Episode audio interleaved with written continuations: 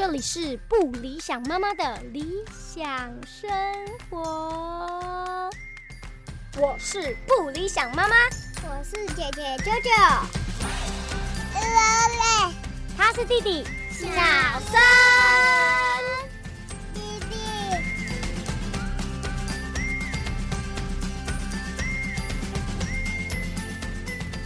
嗨，大家好，这里是不理想妈妈的理想生活，我是不理想妈妈。是的，我有点烧香，因为前几天去上华德福师资培训的营队唱歌唱得太尽兴了，所以整个有个大烧香的状态，请大家多多包涵。今天呢，我们要谈一个番外篇，从聊买小宝宝的东西，突然来跳到关于幼稚园的选择。呃，是因为我觉得，呃，我讲嘛，因为我两个年小朋友年纪差很多，所以呢，就是主题偶尔会这样跳换一下。那大家有没有发现呢？我们今天的片头是我们家的姐姐跟弟弟一起参与的哦。之后呢，可能有一些比较跳到教养还有就学的主题的时候呢，我就会用家庭片头跟大家分享，这样子大家也比较好识别这一次的主题是什么。今天呢，我们就要来聊聊幼稚园、公立幼儿园跟私立幼儿园怎么选择，以及比较工具的做法，我们要怎么去注意，要什么时候去抽签跟排队。今天呢，就要跟大家分享我们家姐姐读公立幼儿园的历程，还有我们是怎么候补到幼儿园的。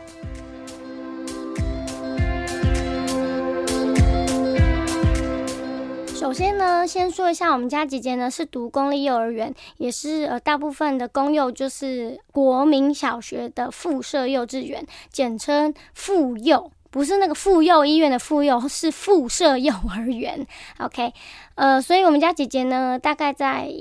中班的时候进到妇幼去就读。呃，我跟我老公当初的共识是，呃，我们的小朋友应该不会去读小班跟幼幼班的部分，因为妈妈就是我本人不理想，妈妈本人就是主要是在家里带小朋友，所以呢，好像没有什么时间上工作的迫切性要送他很小的时候就去幼儿园，所以我们就是打算让他从中班或大班再进去就读就可以了。那我们选公立附设幼儿园的很大的主因一部分是因为我们家正对面就是一间国民小学，然后里面就有附设幼儿园，所以第一就是因为它离我们家非常的近，很方便。再来就是众所皆知的，就是公立幼儿园的收费当然是比私立幼儿园就是低价许多，所以这经济上的考量，我们也是觉得呃公立幼儿园比较合适。呃，再来跟另外一个考量是，就我们所知是私立幼儿园的课业压力还是比较大一点，就是幼儿就有课业压力的部分。那我觉得像我这一辈的年轻爸爸妈妈们，应该都是秉持着希望自己的小朋友开开心心啊、快快乐乐的成长，因为我们这一辈都是在那种高压。公立社会的那个功课环境之下，课业环境之下成长的，所以我们的期望就会希望小朋友至少在这么少小的时候，可以是在一个相对开心，然后不要有压力的环境下成长。因此，这是我们选择公有的原因。诚如各位爸爸妈妈，就是看到别人在 Facebook 上，或是你的朋友之间流传是公幼也太难抽了吧？我们抽了排到候补一百多号，怎么可能被取得上？公幼的名额，呃，的确是没有非常的多，所以每年都会造成那个爸爸妈妈争相要去抢着抽签的一个状况。那这个东西就是看政府短期之内如何去改善。那至少在新北市还是台北市，都是有说就是呃大班是保证可以入园的。所以这个部分的话，就是大环境的政策跟状况。那我这边就是分享我们家姐姐大概在五年前抽幼稚园的状况。我们虽然打算让他中班或大班才去念，可是呢，小班的那一届，我还是去参加了抽签。原因就是呢，有种防范于未然的心态，也不是啊，就是我的个性比较喜欢提早准备，所以就想说，哎，那我们就先抽抽看啊，看这个。看这个抽签的顺序跟简章上面的流程是怎么怎么 run 一次的，所以幼稚园呃小班的那个年纪的时候我就有去抽，那非常理所当然的没抽中。是的，我们小班的时候好像被取好像是四十几吧，反正就是不可能背上的那一种。然后小班那一年就过了。那隔一年之后，就到中班的时间了，就是他的年纪到了中班，那时候就觉得有点迫切，因为。第一个是，我觉得就是已经带小孩带了五年，有种那个精疲力竭的感觉。再来是，其实他自己也蛮想去上学的啦。虽然那时候小朋友其实也不知道上学是什么意思，但是他经过幼儿园看到那些溜滑梯啊、游乐设施，然后看到哥哥姐姐在那边玩，他就觉得去那边是一个好玩的体验，这样。所以他也有说，哎，如果他说妈妈我也想要去上学，那听一些朋友的哥哥姐姐跟他玩，他可能也大概知道上学就是要去学校，然后有。同学这样子，然后加上是，其实你照顾他这五年来，每天都大眼瞪小眼，然后想尽办法排了一大堆活动给他，那也要看他赏不赏脸。然后他也都还没有正式的有过团体生活，所以那时候觉得，哎，中班可希望可以抽得上，就让他进去读。这个是我们那时候的盼望。结果呢，果不其然，又很理所当然的没有抽中。但是我们这一年中班的时候是背十二，就是备取第十二号，就很尴尬。我们就想说，十二号到底是会上不会上？感觉应该是不太会，因为你看就已经很难抽了嘛。所以抽中的人应该都会去念啊，不可能不太可能会被取到十二。因此呢，我们就放着，因为那一年刚好，呃，我们台湾的学制是九月开学嘛。那我那一年的九月刚好有非常重要的演出，所以我就是前置都在忙，就是抽完签之后我就放着，我也没有去查私立幼儿园的任何资料，然后都没有做功课，我就忙我的工作，我们就放着了。我们就想说，好吧，那大概就是只有大班才能进去读幼儿园了。没想到，就在八月中的有一天。突然接到一通电话，然后电话那头说：“喂，请问是谁谁谁的妈妈吗？我们这里是哪里哪里的幼儿园，呃，想要通知你呢。那个他已经被取上，就是现在下一个被取的就是你们家的小朋友。请问你们有要来读我们的幼儿园吗？哇哦，这简直就是上天掉下来的礼物！我就说要要要要要，我印象很深刻。我跟那个老师讲大概六个要，就说要要要，我们要读。”然后老师说好，那可能要请妈妈跟爸爸沟通一下，你们要读半天班还是全天班？然后最妙的是，老师跟我讲说，那妈妈，如果你们有确定要来读，可不可以今天三点半以前来我们学校的出纳组缴注册费？我想说，哇，也太立即了吧！就是大概十点、十一点跟我讲，叫我下午三点半之前一定要就是去缴钱、缴学费这样。然后我就说好，那我把事情排开一下，我看我赶不赶得过去。然后我就觉得超妙的。后来我自己猜想，应该是有人呃去报道，就是当天抽签抽完之后有人报道了，然后但是到了注册的最后一天，他们没有缴钱，就是他们没有去缴注册费，所以呃也是就等于放弃了这个名额。那为什么会背到我们还背得到？我的猜想是。呃，因为其实抽签都是五月底，然后我接到电话的时候已经八月中了，所以我觉得应该很，我们前面的备一、备二、备三、备四，一直到备十一号，他们可能呃就是很笃定要去上幼儿园，所以他们可能五月等到七月都一直没有消息，他们就去注册了私立的幼儿园。因此，这个老师在八月中打电话的时候一路打下来，可能那些小朋友都已经缴了别的学校的学费，所以他们也没办法。用这个备备取的资格，因此我们就很 lucky 的背到这个第十二号，就是这个不做功课偷懒的妈妈就背到了这个中班的名额。是的，我们就是这样子很有趣的进到了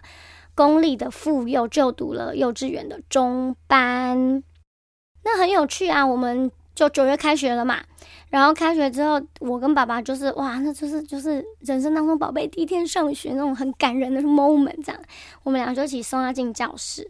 然后进教室之后，我们就看了一下班上的同学跟教室的环境，那环境我们都很喜欢，因为它毕竟是公立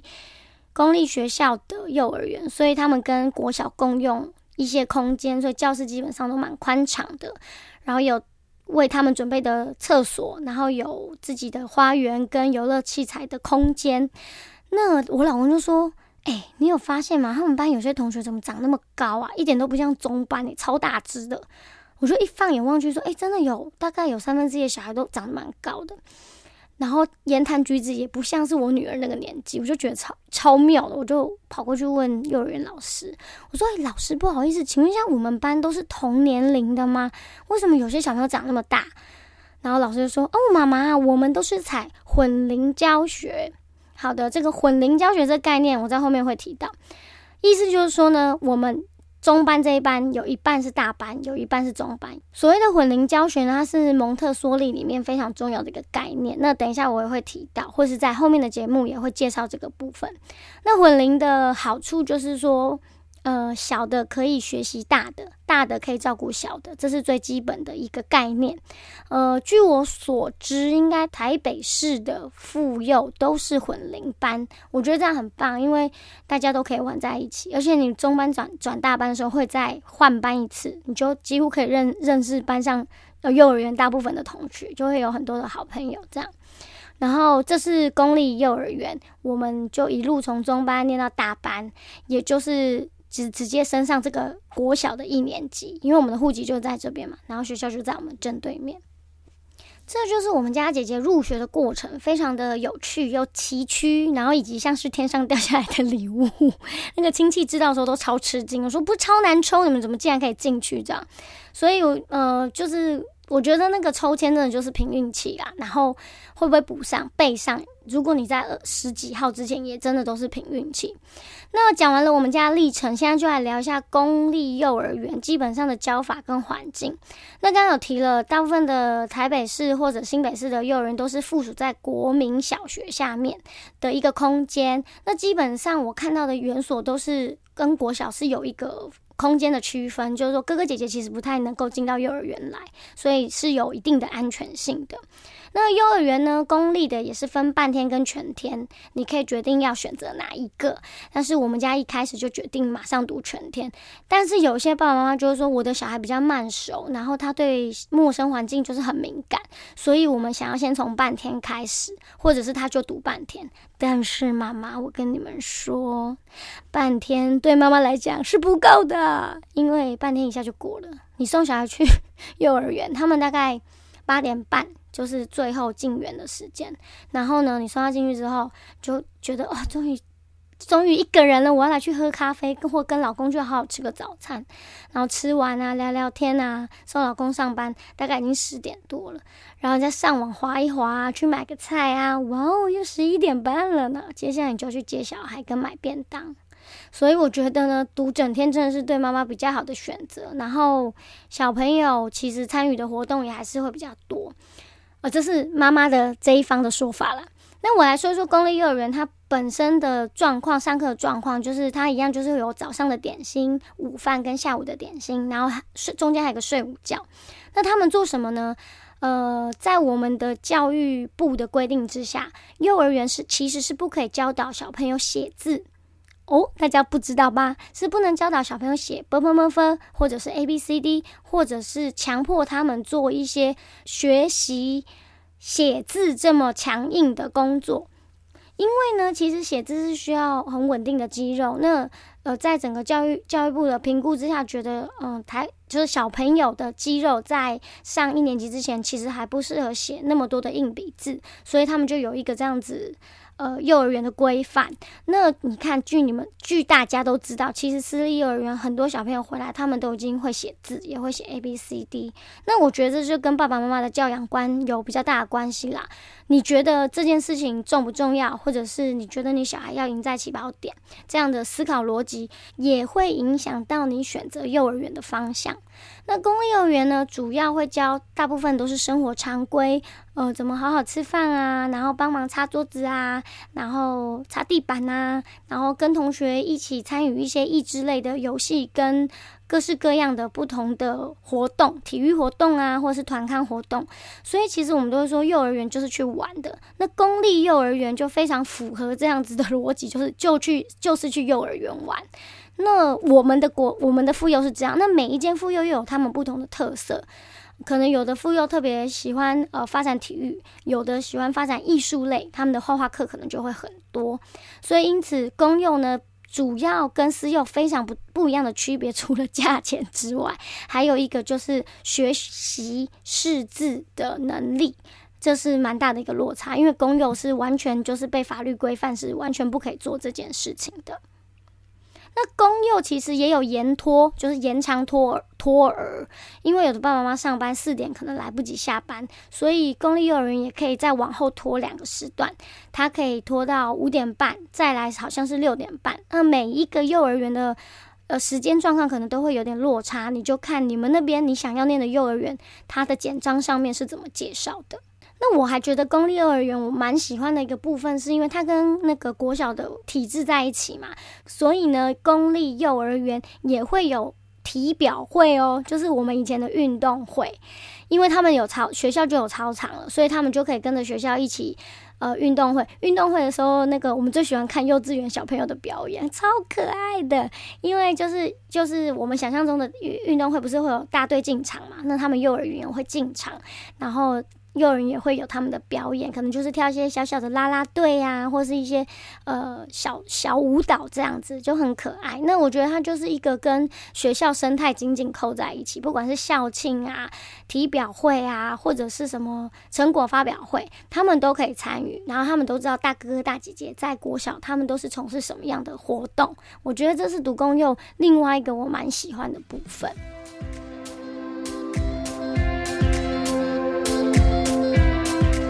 好的，因为我们家是读公幼，所以就会分享比较多公立幼儿园的一些状况。接下来呢，我们来聊私立幼儿园。那刚刚我有讲了，其实公幼跟私幼的差别，第一个大家众所皆知的就是 money money，就是费用上面的落差。公立幼儿园呢，一学期的学费大概是将近一万块，那时候啦，大概我们大概五年前左右的时候，然后所以所谓一学期就是半年左右。呃，私立幼儿园它是要付学费之外还要付月费。另外一件公幼跟私幼比较大的区别是，私立幼儿园是不放寒暑假的。耶，这个有上班的爸爸妈妈是不是觉得很开心？是的，私立幼儿园呢，它是不用放寒暑假，所以爸爸妈妈不用担心寒暑假的时候你的小朋友不知道送去哪里。那公立幼儿园呢，对于寒暑假应应的方式就是它要另外再收费，就是你寒假跟暑假都还是可以去幼儿园上课，可是它就是另外一个收费。所以如果你读公立幼儿园，然后你不想放寒暑假，你就会要付四次的学费。就是暑假、寒假跟上学期、下学期。那你如果读私立幼儿园就不用，他就是付学费，然后呢每个月会再跟你收月费。那因为我没有读，我们家不是读私立幼儿园，然后听说私立幼儿园的学费的落差也很大，所以我这边也不太能够跟大家讲到底有多少钱。那我相信大家都可以问问问自己身边的亲朋好友，只是他收费的细项又更多了。那私立幼儿园，据大家所知，有很多不同的选择嘛，有双语的幼儿园啊，这个是现在一般比较常见的，然后还有很多是可能会带你做一些。现在很流行的那些科学实验的幼儿园，他可能会主打说他们会一个学期会做两三个实验，或是会有什么样的成果发表这样子。所以幼儿园私立幼儿园有很多不同的类型跟面向。这个部分呢，我希望在下一集我会介绍台湾体制外教育的各式各样的不同的类别的时候呢，也许大家也可以参考一下。私立幼儿园呢，其实因为它收费比较高，所以我就说了，它跟公立幼儿园另外一个差别就是它可能会有回家作业。那我觉得这就是一个心态上面的不同啦，因为他会觉得幼私立幼儿园这一边会觉得，哇，我们收爸爸妈妈这么多的费用，我一定要让爸爸妈妈觉得送我们幼儿园是物超所值的，他的小朋友真的有学到东西，真的会用这些东西。那什么东西呢？可能外显的就是写字，呃，念 A B C，会讲英文，然后会背唐诗这一些。可能这就会是一种私立幼儿园认为是一种回馈，就是我收你很多钱，那我让你小孩学会这些你看得到的东西。那就像我刚刚讲，这就是家庭的价值观。你希望你的小孩他学到的是什么，或是他真的就是快快乐乐去玩？那我们又说，那他去公立幼儿园快快乐乐的玩，他有学到东西吗？对，我觉得这个是爸爸妈妈可以讨论跟思考的。这我觉得这很重要诶，因为当你发现你的小孩回来功课很多，然后你要陪他做，爸爸妈妈很抓狂的时候，你要想一想，为什么你们做这样的选择？又或者你送公立幼儿园，然后过年的时候回家，发现别人家小朋友都在讲 English，或者是别的小朋友已经会背《弟子规》，会背唐诗好几首，你的小朋友就是一脸懵懂，连 b p m 都不会写的时候，你心里的感觉是什么？对。然后公立幼儿园还有另外一个大家比较担心就是幼幼小衔接的部分，就是因为私立幼儿园的小朋友已经提早学会这些了，那你的公立幼儿园的小朋友上了一年级之后，会不会跟不上学校老师教 b p m f 的速度？这也是爸爸妈妈通常蛮挣扎的一部分。因此，像公立幼儿园的家长比较会做的是，在大班毕业之后那个暑假，就是升小一的那个暑假，自己教他们写 b p m f。或者就会送到外面的正音班。其实国小附近有非常多的补习班，都会在暑假的时候开这个小一衔接的正音班。正音班不是教他当广播主持人或是当主播啦，那个正音班就是教他 b p m f。实际上是这样，因为呃，在课纲里面啊，小一新生只有十周。可以学 b p m f，十周之后 b p m f 就教完了。其实速度是蛮快的，因为我们家也是公幼上来的嘛，所以那个十周的艰困，我们家也是在那个状态。啊，我没有送他去正音班，我是自己买本子回来给他写。但怎么样的抄写，当然还是不及那些私立幼儿园花了可能整整大半一整年都在上 b p m f 的进度，所以其实还是有一个非常辛苦的转变期。不过我觉得那个都是。那都是家长跟小孩在学习怎么面对学习新事物的一个很好的、很好的关卡，但实际当然很痛苦啦，因为我们也是常常吵架，为了写字这些事情。那这些就跟教养有关了，我们之后有机会可以谈到。我现在讲私立幼儿园，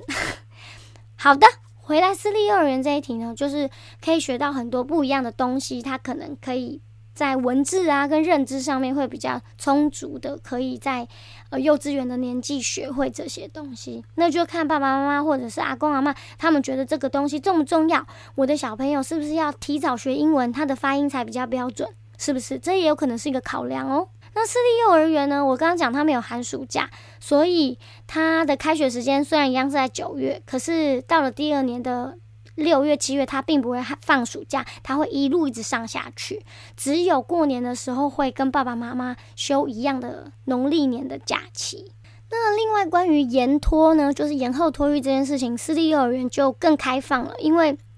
他们基本上所有的费用。本来就已经偏高，所以通常他不会加收爸爸妈妈延迟来接小朋友的费用。我听说的是这样，比如说四点要来接，可是爸爸妈妈上班上到五点半，那幼儿园就可以帮你一直顾到大概六点。那他不会跟你接收这后面延延长的时间，因为他收你的月费里面可能就包含了这个陪伴小孩的时间。但那一个半小时，你的小孩可能就不是在做学习的状况，他有可能是在吃点心，或者是自己画画，或者是老师会放卡通给他们看。那私立幼儿园的延托就是比较弹性的，他就不会让你觉得哎呦很紧张，要赶快去学校接小孩。这是私立幼儿园方便很多的部分。好的，那接下来呢，就要跟大家讲抽签这件事情是怎么运作的呢？我们先来讲，我抱歉哈，我本人是那个天龙国的，住在台北市，但是就是因为我们有很多亲戚在新北市，所以就分享一下台北市跟新北市的经验。那其他县市的爸爸妈妈一样，就是可以上你想要去读的那个幼儿园的官网，他们都会有每一年的简章，那你都是先看前一年的，你就大概知道后一年会是什么状况。新北市呢，今年报名的时间是在五月底。它只有三天，五月二十七到三十号，然后三十号当天就抽签了。然后台北市呢，今年比较晚，是在六月八号到六月九号，只有两天。然后六月十号是现场报名，因为呢，今年疫情的关系，所以所有的抽签跟报名都转为线上。以前我那时候 五六年前抽的时候，还是可以去现场投那个签筒。那现在就是因为线上很方便嘛，大家都有智慧型手机，然后加上今年疫情，大家不要群聚，所以呢，今年所有的报名都是可以在网络上完成的。然后报完名之后呢，通常报名截止那一天的下午就会抽签了。几几乎都是在下午两点，我记得。像今年呢，新北市就是五月三十号截止，五月三十号就抽；台北市是六月十号截止，六月十号抽。而且更刺激的，我跟你讲，抽完之后当天就要报道。他们是两点抽嘛，那电脑一按下去，乱数就跑出来了，所以两点当下就会知道结果。然后他可能就会规定你五点以前要。报道，不管是现场报道或网络报道，就是要进行报道的这个程序。因此，我建议爸爸妈妈，当你们确认今年你们的小孩要抽幼儿园的时候，请务必查完简章之后，就把抽签的那一天当天整个时间都留下来。因为我不确定是不是有些是需要现场报道，然后要带户口名簿的。那如果你那天排的很满，想说。电脑上已经报完了，你就出去玩或什么的话，或怕会来不及赶回来。因此，我的建议就是比较实际的建议，就是抽签当天的时间最好都空下来会比较好。那他报到之后呢，就会把你的名额放到正取里面，接下来才会慢慢通知注册啊，然后入学这些其他的细项。那被取的人就会跟我一样很尴尬，就是说你不知道你什么时候要去找私立幼儿园，你什么时候自己要给自己一个 d a y l i g h t 就是如果在这之前背不上，我就直接去念私立，这个就是爸爸妈妈要权衡的部分。那私立幼儿园呢？据我所知，他们也要用拍的，因为其实其实到底哪哪里少子化，就是幼儿园跟什么月子中心什么都超满的，根本就看不出哪里少子化。私立幼儿园呢，据我所知，真的是要排。那我建议爸爸妈妈最好在小朋友要入学的前半年，你就可以开始做功课了。然后你就会知道，如果你今天你想去念公幼，就公幼没抽上，你要去哪念念哪一间的私幼，你要赶快去跟他联系。那私幼呢，基本上也是先报正取，如果他们有名额，他们就会让你进来。如果没有办法的话，你就只能备取，那你备取到什么时候他会通知你，这就是未可知，所以是一样的状况。那提醒大家，如果你当年度想要让自己的小朋友进幼儿园，你可以最晚，我觉得差不多四月开始去找简章来读，那时候简章应该都出来了，因为我讲了，大部分报名的报名的日的区段会落在五月底。所以，因此呢，还是建议大家，如果当年度，比如说你明年二零二一年你要让你的小孩读幼稚园，那你明年大概四月就可以去查你想读的学校的简章，就是比较实际的建议。还有一件事情，这个大家应该很关心，就是学籍这边呢，跟大家解释一下，台北市跟新北市是不能够跨区抽的，就是你的户籍在台北市，你不能去抽新北市的幼儿园，然后反之亦然，就是如果你是新北市的户籍，你也不能抽台北市的。但是幼儿园阶段呢，学区是可以不受限制的。也就是说，如果我今天户籍在大安区，可是我想去抽文山区的幼儿园，是可以的哦。然后呢，因为现在抽签都是电脑全部连线，所以全台北市或全新北市的幼儿园都是在同一时间抽签，你只能压一间学校。你不可能想说先去抽间再去抽那间，没有。你当天你今年就是只能选一间幼儿园押宝这样。不过你可以跨区抽，就是说，就像我刚讲，如果我住在大安区，我的户籍在大安区，可是我的公司在文山区，我接小朋友在文山区比较方便，那我可以去抽文山区的幼儿园。新北市也是一样的意思，你可以选择就近真的方便的幼儿园去抽，不一定要真的是在学区那一区。而台北市的教育局也一直都在推，这几年希望大班的学生可以优先入到幼儿园，公立的幼儿园。所以其实，在抽签顺序上面有一个五足岁的小朋友可以优先去抽幼儿园。但是我看了今年的简章，如果你们家小朋友是要用五足岁这个资格去抽第一优先入园的权利的话，呃，那个学区好像要必须是在你要去抽的那个幼儿园。所以刚刚我虽然有提到，就是台北市或者新北市可以跨自己那个县市去抽，但是如果你是要用五足岁，尤其是在台北市的话，就要注意简章上面的规定。所以就是大家还是要留意简章上面，每一年都不太一样哦。像我们家亲戚呀。因为今年新北市跟台北市抽签的日期刚好隔一周嘛，那像我们家有个亲戚，他们就超聪明的，他们先抽了新北市，因为他们家住在新北市，所以小朋友的户籍当然在新北市，但是他们抽新北市没有抽中，然后他们查了功课，发现发现台北市是下下周才抽，所以他们就在那一周当中把小朋友的户籍迁到妈妈的娘家，就在台北市，然后呢，他们就获得了那一周抽台北市幼稚园的机会。我觉得这也是一个聪明的方式，但是在这个时间差上，不是每年都这么刚好，所以还是建议爸爸妈妈当年度要入学呢，想要抽签的话，四月的时候就赶快努力查功课，你就可以排出一个你觉得比较理想的时间表。那我刚刚讲的学区跟学籍呀，这是幼儿园的部分哦。当你的小朋友升上小一之后，学区跟学籍的游戏规则就完全不一样了。这个我会在后面再跟大家说明哦。谢谢大家收听今天的不理想妈妈，这就是大概跟大家分享一下幼儿园比较实际面的部分。那下一集呢，我就要跟大家聊聊我最近比较有感想的领域。呃，就是关于很多不同体制外的教育有什么样的差别，跟有什么样不一样的教育体系，希望大家有兴趣也可以来听一听哦。呃，可以免除大家上网做很多功课的麻烦。好的，谢谢大家收听今天的不理想妈妈，我们下次见喽，拜拜。